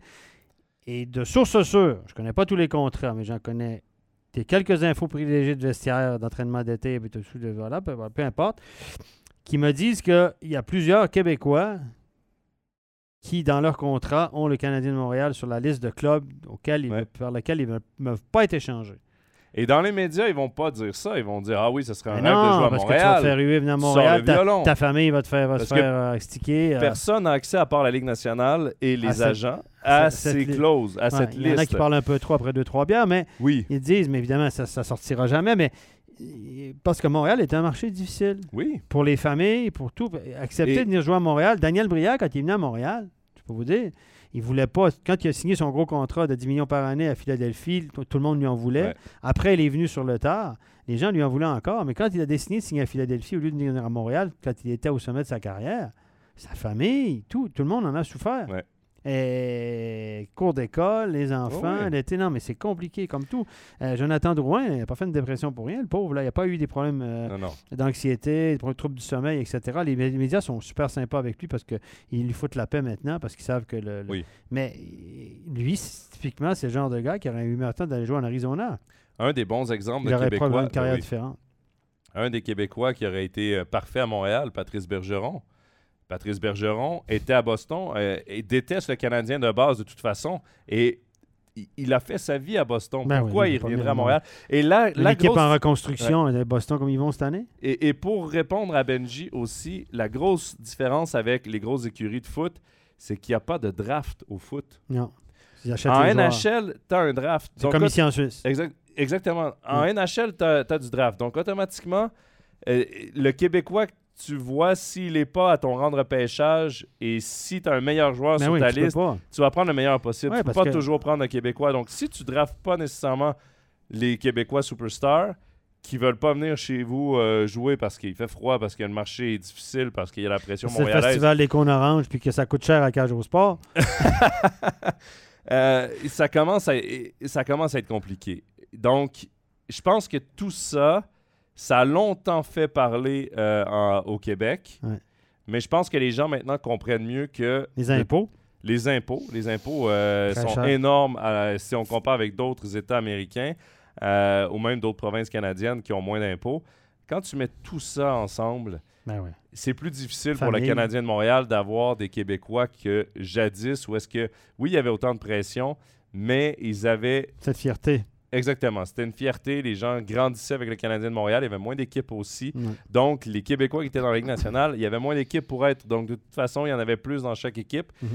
Et euh, nommez-moi le nombre de Québécois qu'il y a dans la Ligue nationale. Le Canadien, en ce moment, je regardais au début de la saison, là, dans les 40, premiers 30, matchs, trentaine, je pense. le Canadien était l'équipe qui avait le plus de Québécois dans son équipe. David. Savard, Jonathan Drouin, euh, euh, le gardien de but Montembeau, euh, et il m'en manque un, je crois. Mais c'était l'équipe, je crois qu'il y avait quatre, trois ou quatre Québécois. Ouais. C'était l'équipe à égalité au premier rang avec deux autres clubs Ouais. qui avait le plus de joueurs québécois dans son alignement. Il y a des organisations de NHL qui ne draftent jamais ou quasiment jamais Ouais. au Québec. Il y a des, des équipes de NHL qui n'ont même pas de, de recruteurs attitrés à la Ligue junior majeure du Québec. C'est ceux de l'Ontario. Des fois, il y en a cinq en Ontario. Vous comprenez pourquoi des fois les, les- les- les- joueurs de la Ligue junior majeure du Québec sont un petit peu moins cotés. Ben, parce que justement, quand tu arrives à la table, il y a un gars qui est allé voir tant de matchs au Québec, puis par ailleurs qui est attitré à l'Ontario. Puis donc, quand tu arrives à la table, ben, il y a un petit peu moins de, de push, un petit peu moins d'influence pour dire moi, je suis là, il est vraiment bon, etc. Donc, ça, c'est pas un mythe. tout le monde le oui. sait. C'est c'est documenté. Tous les scouts le disent. Tous les scouts, toutes les, même les scouts attitrés au Québec, souvent, il n'y en a qu'un par équipe, des fois deux. Euh, ils vous disent, mais quand on arrive à la table, euh, je peux parler, oui, parce que moi, j'aurais un. Voilà, donc c'est. c'est- Voilà. D'où la, la raison pourquoi il y a souvent moins Ouais. de Québécois repêchés que d'Ontariens, puis de, de- ah, parce qu'il y a le mythe que la Ligue de l'Ouest, c'est beaucoup plus fort, puis c'est- la Ligue d'Ontario, c'est beaucoup plus fort, puis au Québec, c'est trop ouvert. Bullshit, il se marque plus de buts en Ontario qu'au Québec. Ah merde. Benji qui nous remercie pour nos réponses. J'espère que ça a bien répondu à ta question, euh, mais je trouve quand même le parallèle intéressant parce que c'est vrai que le sport européen est tellement différent du modèle euh, draft de sport nord-américain que parfois il y a ces petites différences qui peuvent être choquantes, oui, même pour les gens qui ont grandi là-bas, qui suivent le club, qui sont encore là-bas. Parfois c'est choquant, mais il y a tout un contexte également à expliquer de pourquoi parfois c'est plus compliqué d'avoir une star locale comme image. Ils veulent euh, pas du tout tenir. Puis il y a même, moi, je peux vous dire qu'il y a même des joueurs canadiens, anglais ou même québécois qui ont dit dans des entrevues, parce que les entrevues, on peut, on sait un peu comment ça se passe, des entrevues, puis qui ont dit à l'équipe de scouting, au general manager, parce que ça, les, les- les scouts, ils rencontrent les joueurs durant l'année, après les matchs, ils vont manger avec eux, etc., etc. Et puis à la fin, quelques, quelques temps avant le repêchage, ils font des entrevues par Zoom ou en direct avec euh, la head scout puis toute l'organisation, etc. Puis il y a des joueurs qui disent Repêchez-moi pas, je veux pas aller jouer à Montréal. Ça, quand tu es un stud, tu sais que tu vas sortir en première ronde, tu peux dire Ouais. tu Le- peux envoyer chier une équipe. mais si t'es pas un stud, tu peux pas trop faire ça. Mais il y a des joueurs qui ont dit Je suis pas intéressé. Pas intéressé, milieu francophone, Montréal, trop de- pas intéressé. Je suis un Américain, je veux aller aux États-Unis. Et ça, ça arrive. Hein? Puis quand tu te prends ça dans les dents, bon, tu te prends ça dans les dents, c'est pas si grave. Non, mais euh, Mais voilà, parce que dans la même année de, de repêchage, il y avait un certain Cam York, la même année que Caulfield sur Ferrara. Ouais, qui est sorti un rang avant Caulfield de Ouais. Philadelphie, d'ailleurs. Ouais. Cam York, paraît qu'il n'était pas intéressé à jouer à Montréal. Ouais, tant mieux. Là, c'est un ex, un ex. Je Tant au- mieux je dis parce ça au que- hasard, là. Tant mieux parce que Philly euh, a repêché York et le Canadien a pu avoir euh, Cole Caulfield. Aujourd'hui, je pense qu'ils s'en Ah, mordent les un peu gens, les le. Camion qui est dans l'organisation des Flyers de Philadelphie, j'ai eu un bon rapport de scouting sur lui cet été. Euh, mon petit garçon, à part ça, à part du fait qu'il ne voulait pas jouer à Montréal, semble-t-il. Mais euh, euh, et là, aujourd'hui, tout le monde se félicite parce que Cam York est plutôt à HL, il n'arrive pas à l'alignement, mais c'est un défenseur. Euh, donc, tout le monde dit maintenant Oh, que le Canadien était chanceux euh, que prenne Cam York, etc. Donc, voilà.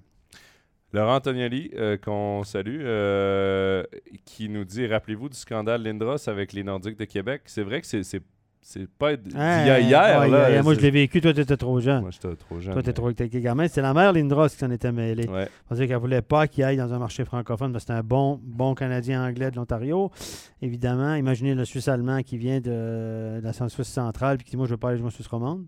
Euh, je dis à Ouais. Genève, il vient en repêchage, puis Ouais. il dit à Genève, repêchez-moi pas, moi je veux pas aller jouer à Genève, c'est trop loin de mes parents. Et puis ça parle français, etc. Imagine, non, mais c'est ça, hein, c'était vraiment ça, Lindros. Mais ça prouve que Mais ça, ça a mis- ce, ce problème-là Ça a mis les. D'il y a longtemps. Ça a Mais, mis Québec sur la map et Colorado sur la map. ben, Colorado a gagné la Coupe Stanley en Peters, For- 96 Peters for, euh, dû à ça. Forsberg, Sakic, Sakic. euh, il y avait qui? Il y Ils ont avait, donné euh, 5 choix. Combien ils ont donné 5 euh, choix? non, pas Sakic. Il y avait Forsberg, il y avait un choix. Mais Sakic était là. Ça a donné un, un des choix, ça a donné Sakic aussi. Oui, un des choix. Euh, il y avait. Ah, il y avait de l'argent aussi, il y avait euh, des millions, etc. C'était. il y avait pas Mike euh, Ritchie aussi dans ça En tout cas, ça, ça, a, ça a mis Québec sur la map. Et, et, bon, Québec a connu des années de misère avant de déménager parce qu'ils étaient trop jeunes. Ces joueurs-là venaient d'arriver, Joe Sakic venait d'arriver, etc. Ils ont eu une grosse équipe à Colorado. Donc, euh, et puis Lindros ben, était bon quelques années, mais ça a été très court. Et ça a été toute une saga. Hein? Ouf. Et même aujourd'hui, je pense que la mère Ça- Lindros ça en arrive à bien manger le restaurant à Ouais. Québec, euh, ouais, ça ne va pas se faire servir. C'en est Euh, encore une. Euh, Steph, là, ça fait déjà une heure qu'on est en ligne. Hein? Euh, oui. euh, On n'a pas commencé, on pas commencé encore l'émission. je, je pensais pas qu'on dévirait autant, mais écoute, c'était intéressant, donc tant mieux. Il y a une dernière chose que je veux parler du Canadien de Montréal, et c'est la chose qui fait les manchettes partout, Ouf, partout à Montréal, partout au Québec. Honnêtement, si vous n'avez pas vu ça, je vous invite d'aller voir les médias montréalais en ce moment. Euh, peu importe lequel, honnêtement, choisissez, ils en parlent tous. L'ancien gérant de l'équipement du Canadien de Montréal, Pierre Gervais, qui a été là pendant 35 ans, Chef euh, a pris euh, son... oui, c'est le? Jimmy, c'est, tu as dit euh, l'équipement. ou- L'équipement, oui, chef c'est le, c'est. Jimmy, euh, Jimmy Homer C'est de c'est la. le Jimmy du Canadien de Montréal. C'est ça, exactement. Euh, il a pris sa retraite au début de la saison, à la fin de la, de la dernière saison, après 35 ans de service au sein du Canadien de Montréal. Il avait une réputation incroyable comme chef matériel. Il a fait les Olympiques avec le Canada. C'était la référence dans la Ligue nationale. Euh, et il, sort, il a sorti un livre euh, qui s'appelle Au cœur euh, de- du vestiaire. Vestiaire, je crois que c'est Au cœur du vestiaire. Écrit par Mathias Brunet, un journaliste de la presse. Et il a lancé quelques personnes en dessous de l'autobus. Ben, vas-y. Et bon, je, je vous mets un peu en, en contexte. Euh, le livre est sorti euh, quoi lundi, je crois, au mardi. Il n'y avait aucun joueur du Canadien de Montréal. Au fait le lancement. au Centre Bell. Et aucun joueur n'y était, aucun membre d'organisation, sauf Chantal Maccabé, je crois, qui était pour les communications. Euh, et euh, ça a beaucoup dérangé le Canadien de Montréal parce que les affirmations qu'il a faites euh, dans le livre ont mené à énormément de questions aux joueurs dans le vestiaire. Et là, les, alléga- ben, les allégations, ce qu'il mentionne, c'est que Ducharme a n'a jamais été respecté dans son vestiaire, que Bergevin n'était pas respecté parce qu'il agissait comme un adolescent, il était habillé comme un adolescent, justement, le fameux, euh, le fameux style vestimentaire, euh, que Max Pacioretty était une mauvaise personne, tout simplement, que même à Vegas, on l'aimait pas du côté des chefs matériels. c'est un, un- gars- qui est centré sur lui-même. Ouais, très égocentrique. les, journalistes le disaient à l'époque, mais maintenant que le chef Matt le dit, ça marche plus. Mais euh, Steph, moi, je je veux te parler de ça parce que j'ai l'impression que c'est un peu la règle. Et tout le monde dit des petites choses ici, à gauche, à droite, mais de sortir dans un livre, puis de sortir de laver son linge sale, si on peut le dire comme ça, l'expression euh, au Québec, elle se dit, là, euh, d'une certaine partie, puis de dire des secrets de vestiaire ou des choses qui se passent dans le vestiaire, comme par Mais, exemple... ça, mais ce qui a fait. Parce, parce qu'il il dit également dans son livre que les chefs matériels reçoivent un très gros pourboire à la fin. Mais est-ce que les, Les, joueurs donnent du cash. Ici en Suisse aussi, les Oui, joueurs oui. donnent du cash pour Mais, chef Matt à la euh, fin de il dit tout Petite enveloppe tout de cash à. Noël. Et puis, euh, est-ce que c'est le genre de truc qui a sa place dans un livre? Parce que, honnêtement, moi, gros- comme, comme fan de hockey et tout, je l'ai déjà euh, demandé à ma soeur qui a- aime le chercher, il y en a déjà le, plus dans les. qui aime euh, le poste dès qu'elle en trouve un. Mais ça, ça a Euh, eu un succès monstre. oui. Ils ont réussi leur coup. Bon, la question est, ce que- ce que- ce- je ne l'ai pas lu, j'ai lu les passages comme toi. Ce qu'on dit des médias, c'est qu'il y a 90 ou 95% du livre où c'est des belles histoires. Ouais. C'est des trucs sympas, le beau côté des choses. Deux, trois fois, tu ramasses un gars sous euh, la veille d'un match dans le lobby de l'hôtel, mais c'est pas un Québécois, donc on n'en parle pas. Mhm. Ce qui a choqué, c'est qu'il a ramassé, entre guillemets, où il a été dur mais juste, parce que c'est vrai ce qu'il a dit. Oui. C'est son sentiment à lui, c'est un sentiment partagé. Tout le monde le disait plus ou moins en off. Les journalistes d'ailleurs qui le dénoncent aujourd'hui disent ben, euh, on le savait. Et il a, il a dit voilà, peut-être 5% de son livre, 10% de son livre, des trucs qui sont durs à l'endroit de certaines personnes, dont des Québécois, dont Dominique Duchamp que tout le monde essaie de protéger, Max Pacioretty, voilà, qui était capitaine, qui a été nommé par Michel Terrien. Puis Michel Terrien avait déjà dit dans un, un- un- un certain soir de brosse dans un club de golf que c'était euh, un mauvais choix, etc. Ça a sorti dans les médias. En fait, tout ce qu'il a dit, qui Bergevin, le un ado, c'est un gars qui... Tout le monde le savait plus ou moins, tout le monde le supputait, les journalistes. Ça vient jusqu'à moi puis toi, là. Hein? Bon, moi, j'ai contact un peu, là, bon, voilà, par mon fils, des joueurs de NHL, etc., etc. Mais si ça vient jusqu'à nous, et que, voilà. Et lui, il le dit. Alors, les gars, ils disent, dans le milieu, la loi du silence dit tout ce qui se passe dans le vestiaire. Mais ce qu'il a dit, c'est son sentiment par rapport à certains joueurs. Des faits. C'est clairement ce qu'il a vu lui. Duchamp a perdu son vestiaire. Qu'est-ce que tout le monde le savait? Non, il dit pas qu'il a perdu, il dit qu'il ne l'a jamais eu. Ça te surprend? Est-ce que ça te surprend? Non, parce que je l'ai dit dès qu'il a été à la place de Jeff Claude Petrie qui le regardait. Ça se sentait, ça se voyait. Les Ouais. journalistes le supputaient.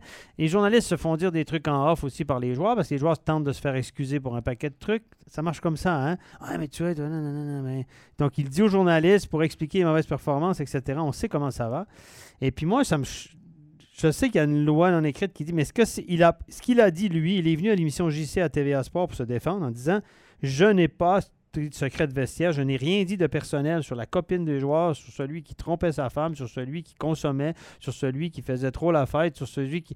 Je n'ai rien dit de secret personnel, des histoires de famille, des histoires de.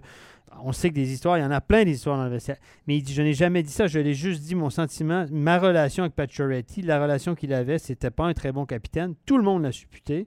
Bergevin, c'était un, un très spécial, un, personnage très spécial. Tout le monde le savait, les journalistes le disaient plus ou moins à mot couvert, mais comme il voulait soigner leur relation, ben, on faire attention. Donc, il a Nicolas Duchamp qui a, qui a jamais eu son vestiaire. Dominique. Personne, Dominique Duchamp, personne Personne n'est surpris de ça. Là, il dit, c'est Ah, mais il a, fait- il a été trop loin. Excuse-moi, tu peux pas dire que des trucs à l'eau de rose non plus. Parce que il y, a- il y a la vérité qui doit sortir. Puis il aurait pu en dire, hein? L'époque de plus. L'époque de Chelios, Vovoda, Shane Carson, euh, la veille d'un septième match. Moi, je les ai vus, les, les gars, ces, ces gars-là, euh, que j'étais aux études à Montréal. Je peux le dire, ça? Maintenant, il y a la prescription. La- non, mais Il y en a la plus veille- un qui joue. Moi, j'écris pas de livre là-dessus, c'est les Canadiens de Montréal. Mais à l'époque, j'étais à l'Université de Montréal, puis je sortais toujours sur la rue Prince-Arthur à Montréal. C'était des bars pas si mal. Jeudi soir, c'était le soir où on sortait, évidemment. Et puis, un- la veille d'un septième match de playoff, je suis sorti dans ce bar-là et j'ai vu quatre joueurs des Canadiens de Montréal danser sur le bar et tout ça, la veille d'un septième match. Il n'y a pas de photo, on n'a pas de Natel à l'époque. Parce que je- tout le monde aurait pris des photos, mettre ça sur les réseaux sociaux. Non, voilà. Donc, ça, il n'a jamais raconté ça. Parce que lui, il doit en savoir. hein. Ouais. Dieu sait qu'il lançait des trucs comme ça, des petites magouilles qui sait pas. Mais c'est la vie de tous les jours, la vie d'un vestiaire de hockey. Et là, de dire qu'il a transgressé un tabou, les joueurs disent ben, il avait une bonne réputation, tout le monde l'aimait, pourquoi il a fait ça? Je comprends l'idée, mais à un moment donné, bon, d'autres ont sorti que il était le chef matériel, il voulait re- re- reprolonger son contrat pour trois ans et que Marc Bergevin lui a dit non, non, non, non, on te donne qu'une année. On va l'annoncer que c'est ta dernière année, ça va être ton tour d'honneur et puis ça sera fini parce qu'on doit laisser place aux plus jeunes. Et puis la rumeur dit que ah, il l'aurait pas accepté, donc c'est pour ça qu'il avait une petite crotte sur le cœur et puis qu'il l'a laissé sortir. C'est vrai, c'est pas vrai, on ne sait pas. Mais toujours est-il que le gars, il a dit publiquement, je regrette pas, etc. Il y en a d'autres qui ont dit c'était pour vendre le livre, pour rendre ça intéressant. Ben, peut-être que comme il y a eu de la frustration, beaucoup de commentaires autour du livre, ça a permis de le vendre parce que là, il n'y a déjà plus de copies nulle part. Ça va battre un record, ça va être un best-seller. Euh, Moi, je trouve ça drôle. C'est une question de culture. Mais- C'est quasiment. Écoute, c'était juste pour moi situer les gens, c'était tellement important cette histoire-là que ça a complètement éclipsé le fait que le Canada jouait à la Coupe du Monde pour la première fois en 36 ans. On parle, c'est- l'affaire de l'heure. C'est Oui. l'affaire de l'heure au Québec. On mais- a arrêté de parler du COVID pendant trois jours au Ouais. Québec parce qu'on parle Et encore du ça, COVID au Québec. hein. On est encore à fond là-dedans. Les hôpitaux sont pleins. Mais on a arrêté de parler des, des- des affaires habituelles, des, des, des potins habituels pour ça. Et tout le monde a une opinion là-dessus.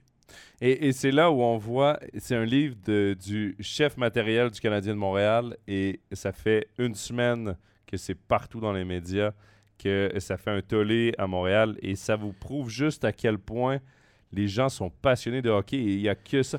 Là, la neige a commencé à tomber, hein, tout, le monde, euh, ne- tout le monde a arrêté un peu de vivre au Québec et survit Il fait avec nuit à 4 heures. l'hiver qui commence.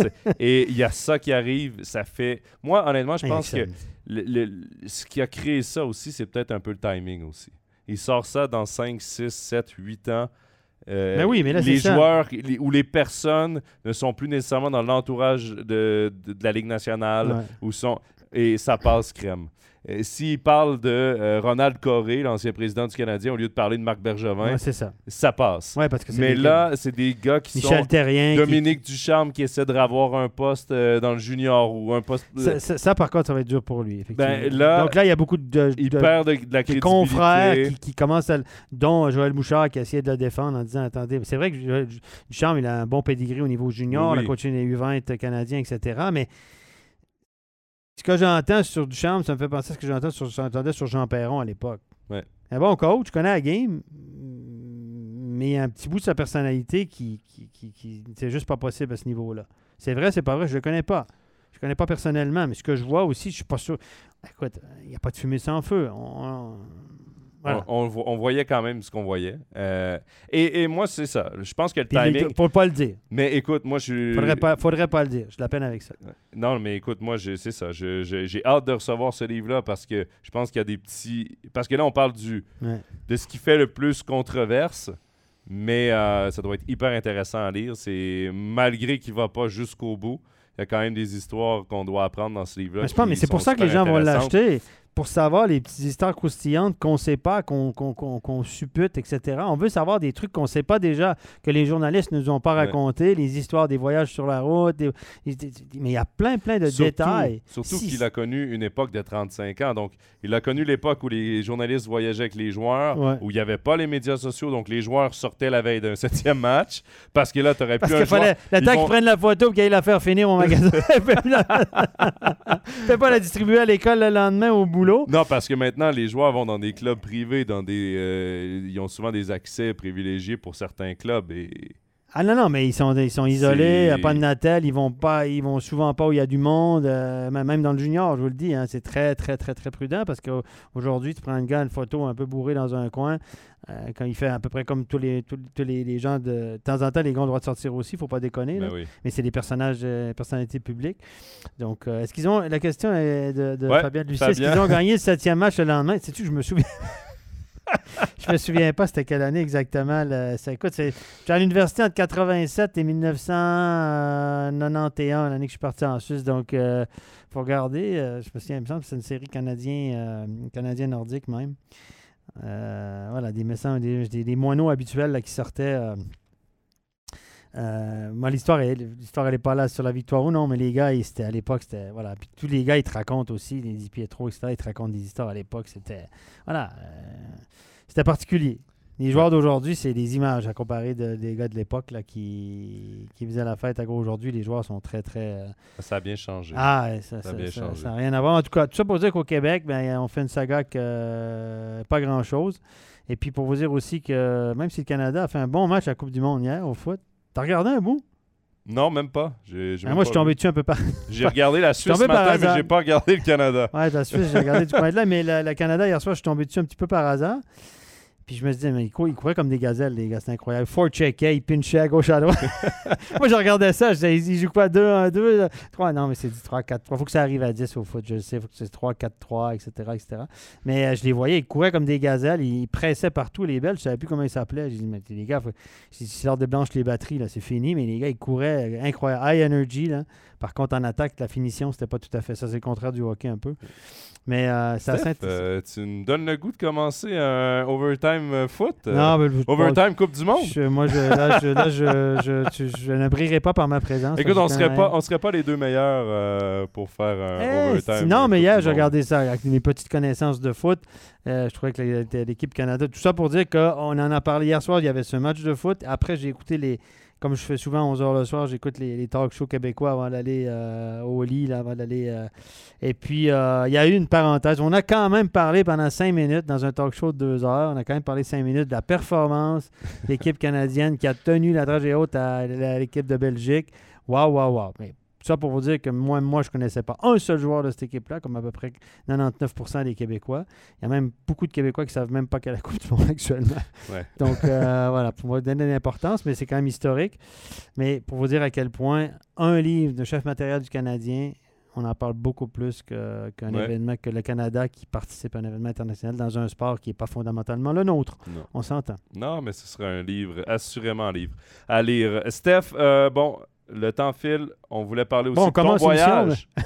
Oui, mon on a voyage. commencé avec ça, on va finir avec ça. Mon Euh, voyage. t'es allé Ben, voir deux mon matchs. voyage, ouais. Euh, Puis t'es allé voir des stars en plus. Moi, c'est. ben, j'ai adoré mon match. Écoute, à Tampa, euh, ça fait drôle parce que j'ai été voir quelques matchs en patinoire avant de partir ici. Et puis là-bas, je suis allé, j'étais relativement bien placé, assez bas. J'étais pas dans les rouges, c'est les bleus à Tampa. Les sièges en bas. Et euh, il y avait McDavid en ville. Donc, euh, McDavid, euh, Dreisaitl, euh, Ku- Kucherov, Sergachev, Stamkos. Et franchement, le niveau est exceptionnel. L'exécution, l'exécution. Même si Kucherov a passé son match à faire la moue, à gueuler, à taper sa canne, puis revenir à- à- au banc en râlant parce que ça tournait pas pour lui, parce que son exécution n'était pas à son goût, il a raté des chances de marquer et tout. Lui, il a un body language épouvantable. Mais c'est un sacré joueur de hockey, il sort des passes et tout. J'ai aimé la Draisaitl à la télé, il m'a l'air paresseux, etc. J'ai beaucoup aimé en live son agressivité, son implication à la récupération de la rondelle. Lui, il m'a impressionné. Et, et, mais McDavid, c'est juste incroyable. Et là, honnêtement, quand je suis arrivé là, bon, c'est deux bonnes équipes, on s'entend. Les Oilers Ouais. sont bons en possession de rondelles, sont rapides, des, des- des vedettes. Tampa, c'est une bonne équipe.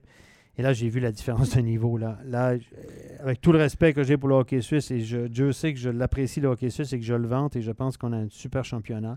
Ça, c'est un, c'est un autre niveau. Là, Euh, Là, c'est. Là, c'est. C'est c'est drôle, c'est la première chose que j'ai dite aussi à mon père quand le match a commencé du Canadien. J'ai dit la vitesse C'est d'exécution. incroyable. Puis c'est l'exécution, la qualité de l'exécution, là. Wow! Tu vois très peu de déchets. De... Les, les passes sont tape to tape. Ils c'est sont pas tape toujours, to tape, les gars les récupèrent, Ouais. ils viennent sur la canne. Tout a l'air facile. À la fin de match, il y a eu un 6 contre 5 de, de Tampa. Ils ont eu 3-4 grosses chances de marquer. Le puck s'est promené. Tu avais Edman d'un côté, Stamkos, puis Kucherov sur le one-timer. Euh, Braden Point devant la cage. Wow! Non, mais sérieusement, tu dis ping, tic, tic. Le puck arrivait, il repartait aussi vite et tout. C'est. Puis McDavid, McDavid, c'est- Flash McQueen, c'est pas possible. Il- non, mais, non, mais, Mais- Il, est, il est. Il vient. Moi, je le trouvais floater. Quand je le voyais à la télé, je trouvais qu'il flottait un peu. Ouais. Mais je l'ai vu beaucoup impliqué défensivement. Il est venu aider beaucoup ses défenseurs derrière la ligne de but de défense. Et il pique des rondelles au gars, puis il part avec. Il part comme, comme une balle de fusil. Il récupère le puck derrière la cage. Il coupe devant le goal. Il part. Première patte, ping. Il est, à chaque fois qu'il est sur la glace, tu dis Wow, tu as l'impression que l'autre équipe est en panique. là. Il, pogne un- il chope un puck arrêté à ligne rouge. Il challenge le défenseur à un contre un, il réussit à le contourner. Il faut le faire. là. Ça prend une explosivité, mais Ouais. il est exceptionnel. Moi, je me souviens de Wayne Gretzky que j'ai vu jouer en live souvent. C'était mon idole, Wayne Gretzky. Mario Lemieux un peu moins, mais j'aimais Mario, mais Mario, c'est parce qu'il était très grand. Il avait un avantage physique que Gretzky n'avait pas. Mais Gretzky était incroyable. Autre style de joueur, peut-être euh, moins explosif, mais fabricant de jeu. Mais là, McDavid, pour moi, c'est, presque la même au niveau du spectacle qu'il donne à lui tout seul. C'est, une autre planète. Puis j'ai beaucoup aimé l'ambiance à Tampa, euh, dans la patinoire, le show d'avant-match. Euh, il se passe quelque chose. Pour dire que tu es dans le sud des États-Unis, il faisait pas beau ce soir-là parce qu'il y avait la tempête qui arrivait et tout, c'était plein là-dedans. J'ai beaucoup aimé cette espèce de, feeling de hockey à, Tampa. Deux bonnes équipes, on a eu un bon match de hockey. Là, franchement, je suis sorti de là enchanté. Je me dis, waouh, ça faisait longtemps que je n'étais pas allé dans la NHL.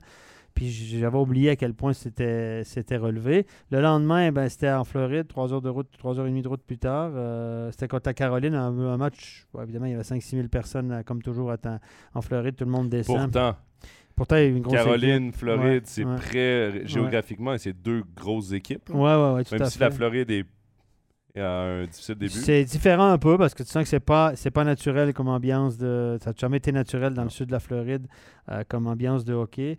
C'est un bon match. Caroline n'était pas dans un bon soir, ça rentrait pas. Elle était meilleure équipe sur la glace, mais ils ont perdu. Mais euh, j'ai beaucoup aimé. euh, la Caroline reste une bonne équipe pour Ouais. moi. puis les Panthers, c'est pas mal. Donc j'ai eu de la chance. Je suis pas tombé sur. Je suis tombé sur des bonnes équipes. Donc j'ai aimé ça. J'ai aimé ça.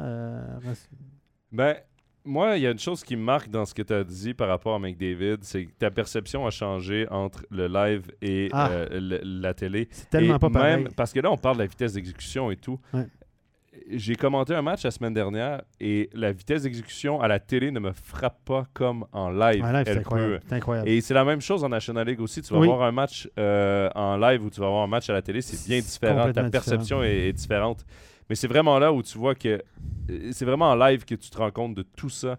Et, et ça m'a vraiment frappé cette, cette vitesse-là. Et, et quand tu es assis en plus, euh, comme toi dans les bleus à Tampa et moi dans les rouges, quand tu es assis en bas, où est-ce que t'as- tu vois les joueurs euh, de très près, tu vois l'explosion, la grosseur des joueurs aussi, ils sont gigantesques. Ah, ça, ça, ça, c'est un autre monde complètement. Au niveau de la force physique, physique, la patinoire est petite. Les gars, tu, tu comprends qu'ils prennent des gros puis grands bonhommes aussi souvent, puis que si tu pas très grand puis pas très gros, il faut que tu sois vachement bon puis vachement technique pour t'en sortir, etc. Parce que c'est une ligue, euh, c'est une ligue d'hommes et de- d'hommes forts, honnêtement. là. Tu, tu sens que les gars sont puissants.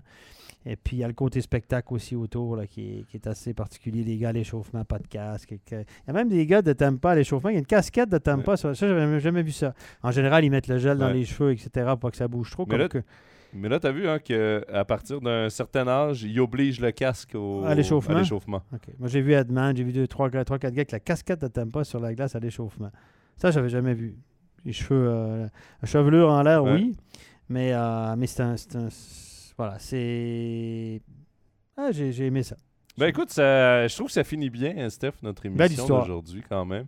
À refaire. Euh, donc, j'a- j'attendrai pas par contre qu'on retourne voir un match avant de refaire un overtime NHL parce que ça peut prendre encore un petit bout. Bon, moi, je vais retourner peut-être tu- en février, je ne sais pas encore, mais sinon, sinon évidemment, pour, euh, dès que la saison est finie ici, je vais aller suivre le- les playoffs euh, juniors en Amérique du Nord. Euh, ça, c'est sûr. Peut-être que je- peut-être un petit voyage éclair en février, mais c'est pas sûr. Mais je suis pas sûr que je vais aller voir les Canadiens de Montréal. On verra. C'est trop cher. C'est hors budget pour moi. Moi, je vais dans les petits marchés en Floride, c'est moins cher. Merci à tous d'avoir été avec nous pour ce quatrième Overtime NHL de la saison. On se donne rendez-vous dans quelques semaines pour un nouvel épisode. Merci à tous d'avoir participé en grand nombre. Je vous rappelle également pour ceux qui n'ont pas réussi à tout voir l'épisode qu'il est en rediffusion sur YouTube, Facebook, SoundCloud, Apple Podcast et Spotify euh, dès ce soir ou demain matin. Steph, merci beaucoup. Et là, on te retrouve, Steph, déjà demain en studio Oui, pour la monsieur. National League. Demain et samedi, parce que samedi, évidemment, on fait des studios euh, traditionnels. Hein. J'y serai d'ailleurs samedi. C'est toi qui anime samedi. anime Serge Pelletier sera avec nous, un trio de Québécois. S'il n'y en a pas au Canadien de Montréal, il y en a à MySport. on va faire la polémique, évidemment, mais c'est un hasard. là. Voilà, donc euh, voilà. Et puis demain soir, évidemment, il y a le, le studio aussi demain. Oui. Avec Non. Alex euh, Burkhalter. Et je me souviens plus qui c'est l'invité. Je peux pas te dire non plus, j'ai pas regardé euh, non plus. Euh, Donc, euh, Je l'avais cet après-midi, ça c'est ma mémoire. moi. Voilà, c'est l'âge, c'est l'âge. Ben, si vous voulez la réponse, Demain, ah, demain 19h25. 19h25 sur MySports 1. Difficile de faire meilleure promo. Ouais, exactement. sur ce, bonne fin de soirée à tous. Bye bye. Bye bye.